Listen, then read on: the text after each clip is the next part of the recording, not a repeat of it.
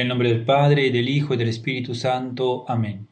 Dios te salve María, llena eres de gracia, el Señor es contigo, bendita tú eres entre todas las mujeres, y bendito es el fruto de tu vientre Jesús. Santa María, Madre de Dios, ruega por nosotros pecadores, ahora y en la hora de nuestra muerte. Amén. San Ignacio de Loyola, ruega por nosotros. En nombre del Padre, del Hijo y del Espíritu Santo. Amén. Nos encontramos en la tercera semana de los ejercicios espirituales. Toca ahora meditar sobre la crucifixión y muerte del Señor. El Calvario y la cruz. He aquí las dos palabras más trágicas que se ha oído en el mundo y que resuenan hoy aún tan vivas como el primer Viernes Santo. No es el lugar, no es el instrumento de suplicio, lo que les da el sentido profundo que tienen, sino la sagrada víctima que ahí está inmolada. Cristo, el Redentor del género humano, verdadero Dios y verdadero hombre. Y como Jesús es el mismo ayer, hoy y para siempre, su sacrificio es permanente. La tragedia no solo es humana, sino que a pesar de ser la más humana que jamás ha existido es también divina, porque es Dios mismo que padece y muere por el hombre. Por esto el Calvario y la cruz, que hasta entonces era nombre de muerte, desde aquel Viernes Santo son los verdaderos símbolos de la vida inmortal.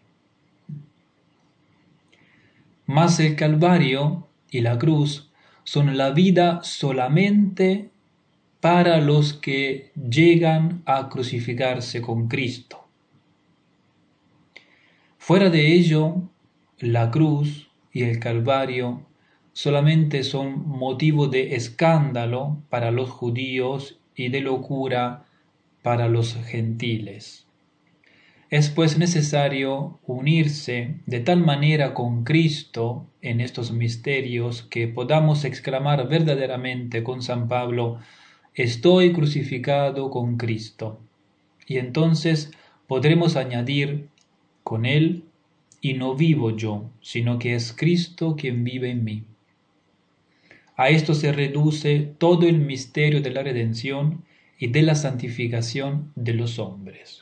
Santidad, lo hemos dicho en esta tercera semana, es cristificación, configuración con Cristo y configurarse con Cristo crucificado. No hay otro camino para el cielo, la cruz. Antes de empezar esta meditación nos ponemos como siempre en la presencia de Dios, dedicamos tiempo a recogernos en nosotros mismos, a hacer silencio interior, a hacer con todo el corazón nuestra oración preparatoria, que ya sabemos la encontramos en el número 46, con la que pedimos a Dios la gracia de que todas nuestras intenciones, acciones y operaciones sean puramente ordenadas a su servicio y alabanza de su divina majestad. El primer preámbulo es la historia que la encontramos en el capítulo 19 de San Juan. Ellos gritaron, fuera, fuera, crucifícale, les dice Pilato. ¿A vuestro rey voy a crucificar?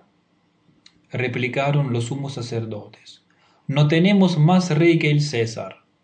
Entonces se lo entregó para que fuera crucificado. Tomaron pues a Jesús, y él cargando con su cruz, salió hacia el lugar llamado Calvario, que en hebreo se llama Gólgota. Y allí le crucificaron y con él a otros dos, uno a cada lado, y Jesús en medio. Sabiendo Jesús que ya todo estaba cumplido, para que se cumpliera la escritura, dice, tengo sed. Había allí una vasija llena de vinagre, sujetaron a una rama de sopo una esponja empapada en vinagre y se la acercaron a la boca. cuando tomó Jesús el vinagre, dijo, todo está cumplido, e inclinado, inclinando la cabeza, entregó el Espíritu. El segundo preámbulo es la composición del lugar, y aquí será ver el camino del Calvario y la cumbre de la montaña con la Santa Cruz. ¿Qué gracia vamos a pedir en esta meditación? La de la tercera semana. Dolor, sentimiento y confusión, porque por mis pecados va el Señor a su pasión. Que podamos de verdad con claridad hacer esta experiencia interior que Cristo muere por mí, porque me ama a mí personalmente. Primer punto. Jesús con la cruz a cuestas. Fuera de la ciudad había un monte pequeño destinado para ajusticiar a los malhechores. Distaba de la casa de Pilatos mil trescientos pasos, más o menos. Se llamaba el cráneo, tal vez por la forma de las rocas y era un lugar inmundo para los judíos e infame para todos. Imaginémonos ¿eh? la escena, entonces Pilato dice que Jesús es condenado a muerte, ¿eh? que tiene que ser crucificado y esta sentencia viene ejecutada inmediatamente. despojan a Jesús de aquel manto de burbla, color púrpura, que le habían puesto los soldados en el pretorio, y lo cubren otra vez con sus vestidos. Los verdugos preparan los instrumentos, los soldados son puestos en fila, el pueblo corre alborotado y dando voces hacia el Calvario a tomar sitio, Jesús baja a la plaza y encuentra tres cruces preparadas, la suya y las de dos ladrones que han determinado le acompañen en el suplicio. No para hacerlo más suave, este suplicio, sino para que resulte más aparatoso y deshonroso. Sale Jesús atado, con una soga a la garganta, como era de costumbre, ¿eh? que se hacía con todos los condenados a muerte. Y esta, podemos decir, es la preparación de los hombres a Cristo. Es la preparación que hacen los hombres a Cristo. El cielo también hace su preparación. Qué distintos, ¿no? vamos a ver, intentamos verlo, distintos los proyectos humanos de los proyectos divinos. El Padre Celestial interviene ordenando a fines sobrenaturales todo, todo el mal que preparan los hombres. La Santa Cruz será el trono del reino de los cielos, el cetro de su imperio, la cátedra de la verdad, la fuente de la vida. Estos ladrones serán la providencial compañía del amor redentor y uno de ellos recogerá el primer fruto del árbol de la cruz. Estos soldados y este gran acompañamiento serán los testimonios de la agonía y de la muerte del Dios hecho hombre, la Virgen Santísima, la Magdalena, San Juan son el pequeño rebaño. El verdugo presenta a Jesús su cruz para que él mismo la lleve a cuestas hasta, hasta el Calvario.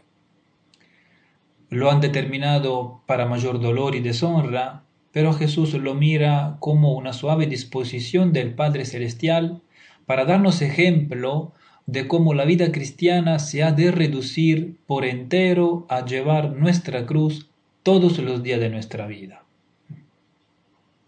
El ideal, el, itinerario. Así lo dijo él. Quien quiere venir en pos de mí, niéguese a sí mismo, tome su cruz y sígame. La cruz, pues, es un don de Dios, es el camino de la vida. ¿Cómo no la hemos de recibir con amor? Jesús le abre los brazos con todo el amor de su corazón, también la Virgen la adora. Jesús se la carga sobre sus hombros como el peso de los pecados de todo el mundo. Allí están también mis culpas, nuestras culpas. ¿Y cuánto pesan? ¿Cuánto pesan? Quizá resonó en la plaza el aplauso y el vocerío de los judíos cuando Jesús cargó con su cruz. Contemplamos la mirada que Jesús hace a la cruz. Contemplámosla, contemplámosla. Porque es una, una mirada llena de amor, sabiendo todos los bienes que se seguirían de ella. La redención del género humano, el perfecto cumplimiento de la voluntad del Padre, los santos que se moverían a seguir su ejemplo.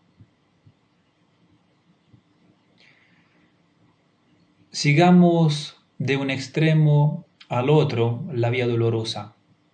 Es larga, es cuesta arriba, es pedregosa, está toda ella sembrada de insultos, de blasfemias que brotan por todas partes. Jesús camina desfallecido, sin sangre, sin fuerzas, arrastrando sus pies y la cruz, y ya no puede más.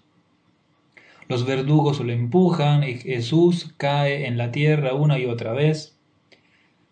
Nosotros, Jesús, somos tu cruz pesadísima. Nosotros, el verdugo que te fustiga como un animal. Nosotros, el judío que te insulta y se ríe. Este amor con que vuelves a tomar tu cruz una y otra vez cada vez que se te escapa cuando caes, es la expiación de nuestra inconstancia en seguirte.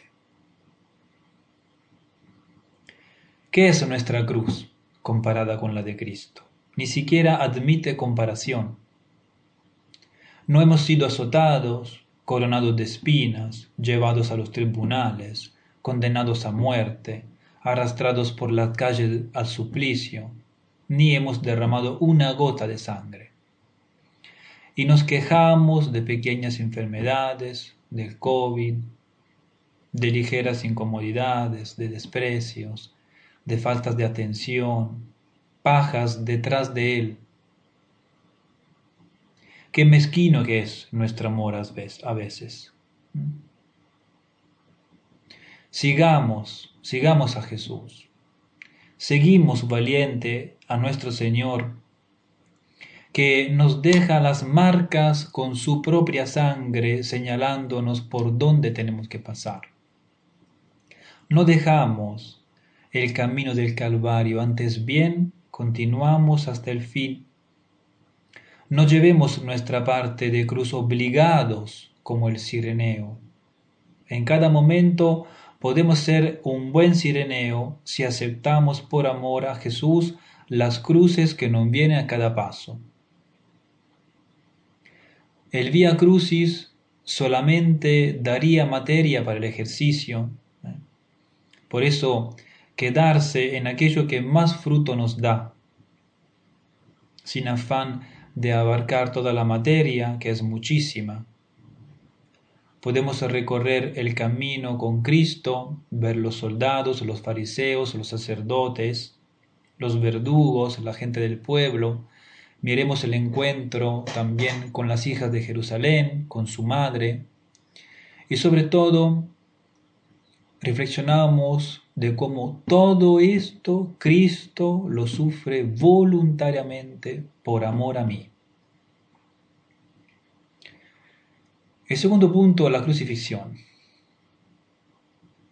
Llegamos entonces a la cumbre del Calvario en la época de Jesús, el Gólgota, lugar del cráneo, estaba situado fuera de las murallas de Jerusalén. Y San Juan Crisóstomo dice al respecto, el Señor no ha querido sufrir ni en el lugar cubierto, ni en el templo de los judíos, por temor de que se hubiera podido pensar que sólo había sufrido por ese pueblo. Ha sufrido, pues, fuera de la ciudad, fuera del recinto de sus muros, a fin de que sepáis que allí está el, sufrimiento, el sacrificio universal, la oblación de toda la tierra, la víctima de propiciación por todos los hombres. Solo el amor le dio fuerzas para llegar hasta la cumbre del Calvario. Pongámonos cerca de María Santísima, que nadie como ella sabe mirar, sabe comprender, sabe amar. Los soldados rodean a Cristo, que queda solo en medio de los verdugos, estos comienzan a arrancarle a viva fuerza sus vestidos. El arrancarle la túnica interior pegada a las llagas fue como renovarle los dolores de la flagelación. Mas él, como un cordero a los pies del que le transquila, calla sin ofrecer resistencia. En su corazón habla con el Padre Eterno, diciéndole que por fin llegó la hora del sacrificio. Aquí estoy, le diría, he venido, Padre Santísimo, a cumplir tu divina voluntad. Los verdugos tienen preparada extendida en tierra la cruz.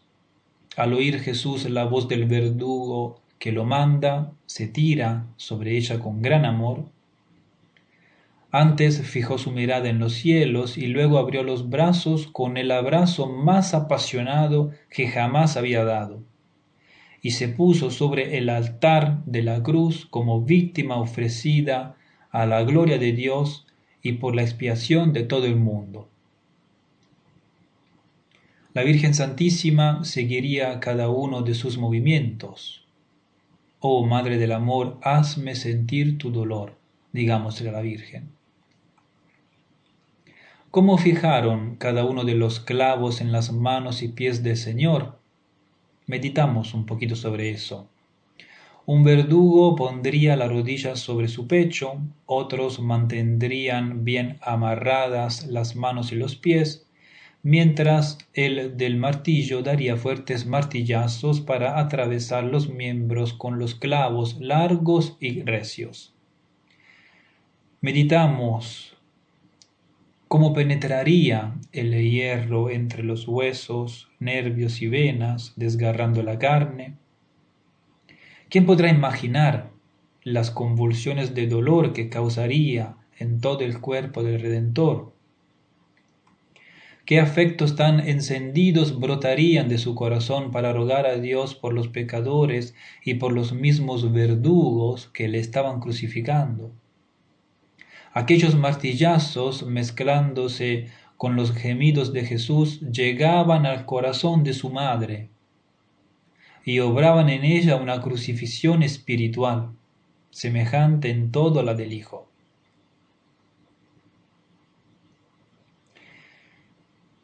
Volvemos un momento, os lo pido, a la primera semana de esos ejercicios espirituales, cuando hemos meditado sobre el pecado, sus consecuencias, con el fin de tomar conciencia de la gravedad del pecado.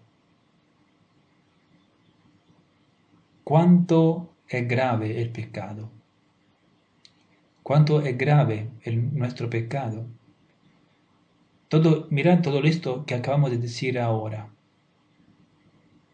Para restablecer el orden ha sido necesario, conveniente, que un Dios se hiciese hombre y que muriera en la cruz. Cuánto es increíble eh, la consecuencia del pecado. Qué nefastas son estas consecuencias de nuestros pecados. Cuánto ofenden a Dios nuestros pecados. Ha sido conveniente que el mismo Dios se encarnase y que muriera en la cruz para quitar este obstáculo eh, de ese pecado ese obstáculo que nosotros teníamos con Dios Padre para entrar otra vez al cielo. Qué grave es el pecado, qué grande ese obstáculo. Y pensar que hoy en día en los libros de catequesis viene presentado a veces el pecado como alguien que pisa una flor, cuando en realidad el pecado es algo que ofende a Dios infinitamente. Tomamos conciencia de eso, que nuestros pecados no son un juego. Decidímonos de verdad a amar a Dios con todo el corazón y, no, y a no volver a ser nunca más un solo pecado mortal deliberado. Jesús queda colgado entre el cielo y la tierra, ve toda la multitud que llena la montaña del Calvario y todos lo ven. Allá adelante está Jerusalén, toda la tierra de Israel, su patria amada, más lejos todavía el mundo entero. Es Él la víctima de todos, por todos ruega al Padre Eterno, a todos abre sus brazos y su corazón. Podemos reflexionar también un momento, si vemos que podemos sacar algún fruto, sobre los insultos que recibió Jesús en la cruz. Tú que destruyes el templo y en tres días lo reedificas, sálvate a ti mismo si eres hijo de Dios y baja de la cruz. A otros salvó, a sí mismo no puede salvarse. Que le libre ahora Dios si en verdad le quiere. Si tú eres el rey de los judíos, sálvate a ti mismo. O podemos reflexionar sobre las palabras de Cristo. Padre, perdónalos, porque no saben lo que hacen. En verdad te digo que hoy estarás conmigo en el paraíso. Mujer, he ahí a tu hijo, he ahí a tu madre. Dios mío, Dios mío, ¿por qué me has abandonado? Tengo sed. Todo está cumplido. Padre, en tus manos encomiendo mi espíritu escuchar las palabras de Cristo y ver el momento de su muerte. Como dice Fran Luis de Granada, apareja ahora tus oídos, alma mía, y oye la dulce música de aquellas siete palabras que tu rey David cantó en el arpa de la cruz. Dicho esto, bajó la cabeza y entregó el espíritu. Bajó la cabeza y entregó el espíritu no le derribó la cabeza la muerte, sino que primero cumplió todo y después le dio el permiso a la muerte. Él que había dicho, nadie me, puede, me puede quitar la vida, sino que soy yo mismo que la entrego. Murió voluntariamente.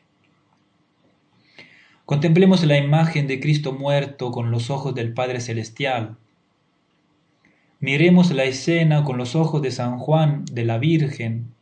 Veamos la tristeza de la naturaleza que se oscurece, tiembla, se parten las rocas. Miremos el triunfo de la cruz.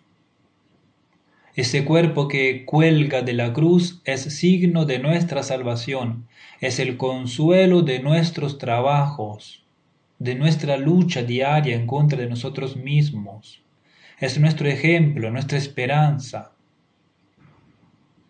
Salve, oh cruz, mi única esperanza, dijo San Andrés ¿eh? cuando la vio. Es la leña que nos enciende esa cruz. Esta es la victoria de la cruz, en que muriendo Jesús, autor de la vida, con su muerte nos alcanzó la vida, dice San Alfonso. Meditamos esta muerte de Jesús como Cristo muere por mí. Hay dos cosas que podemos hacer cuando miramos la cruz. Cuando la cruz se nos presenta.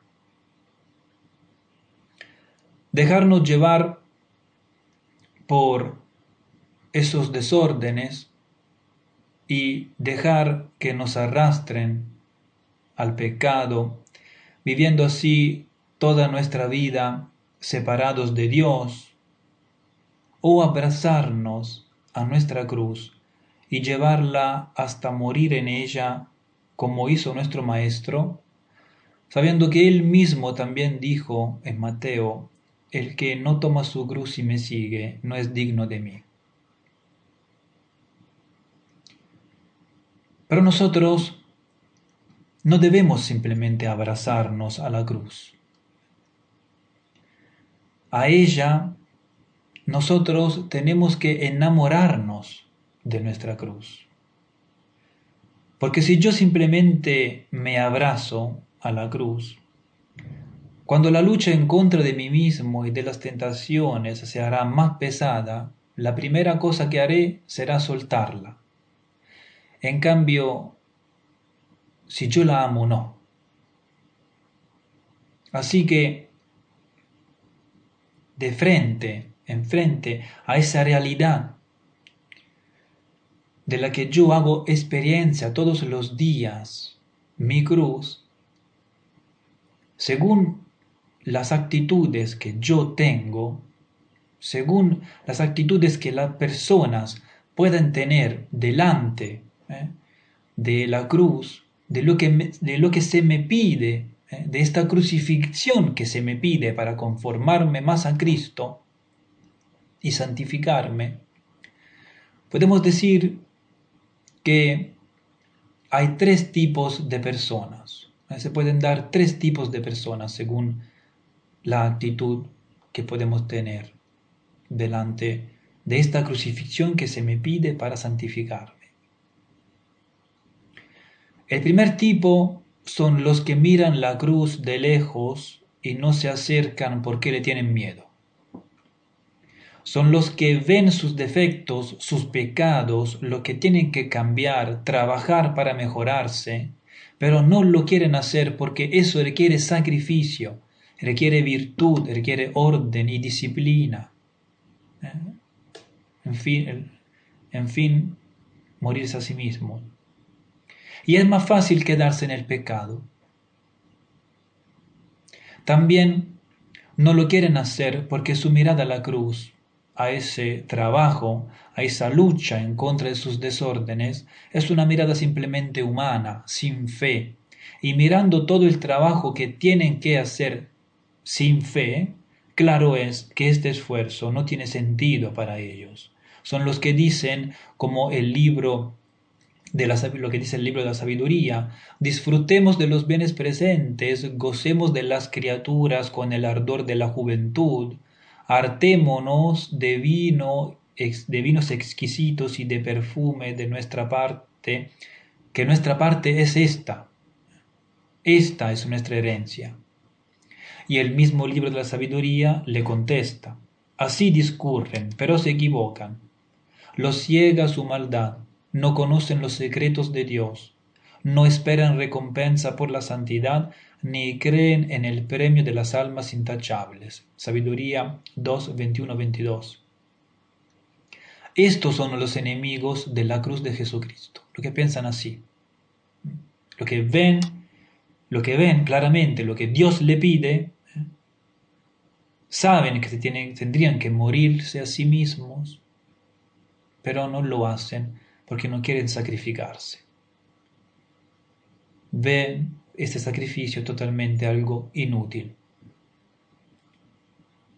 El segundo tipo de personas con relación a la cruz son aquellos que se abrazan a la cruz de verdad, ven sus defectos, saben cuáles son sus pecados, tienen conciencia de ellos y ya están trabajando, ya están trabajando. La mayoría de las veces miran a la cruz con una visión de fe, saben que el esfuerzo que están haciendo le vale para la vida eterna, pero todavía no, han cortado definitivamente con el pecado, con las criaturas. Y entonces, cansados, empiezan a veces a mirar la realidad de la cruz con los ojos humanos. Y entonces, este esfuerzo para perseverar en la gracia, ¿eh? a veces no tiene sentido. Entonces empiezan a decir, bueno, pero si caigo una vez no pasa nada, lo hace todo el mundo. Hoy en día es así. El tercer tipo son aquellos que están crucificados con Cristo. Son los locos de la cruz, los enamorados de esta cruz que tienen, los que han hecho de la lucha diaria en contra de sí mismos, ¿eh? lo que han hecho de verdad de esta crucifixión con Cristo el ideal de su vida. Son los que solo se guían por los ojos de la fe están así locos que están enamorados de sus defectos y de sus desórdenes, no para consentirlos, sino porque en ellos ven motivos de glorificación para Dios y causa de su propia santificación. Por eso ven su cruz, su naturaleza herida, como la gracia más grande que Dios le hizo. Esa esa naturaleza herida por el pecado original que yo tengo con la gracia de Dios, que trabajar todo el día para, que, para corregirla con la práctica de la virtud, es una gracia. ¿Por qué? Porque es motivo para mí de glorificación para Dios y de santificación para mí. Me, me puedo ganar el cielo. Nosotros, ¿qué queremos hacer? ¿Queremos ser de los primeros que se tapan los ojos porque no quieren abrazar la cruz, no quieren cambiar lo que saben que deben cambiar? ¿Como los segundos que trabajan en los propósitos un día y cinco no? ¿O como los crucificados con Cristo que han hecho de la lucha en contra de sí mismo el ideal de toda su vida para ganarse el cielo? Confiemos en Cristo, que nos amó hasta el extremo. ¿Qué nos puede faltar para llegar a la santidad? ¿Dudo del poder de Cristo? Cristo me mostró su amor con obras, eh, no con palabras. Entonces, como dice San Juan en su primera carta, hijitos míos, no amemos de palabra y con, y con la boca, sino de obras y de verdad. Y terminemos con un coloquio. Hablamos con nuestro Señor que acaba de morir por nosotros.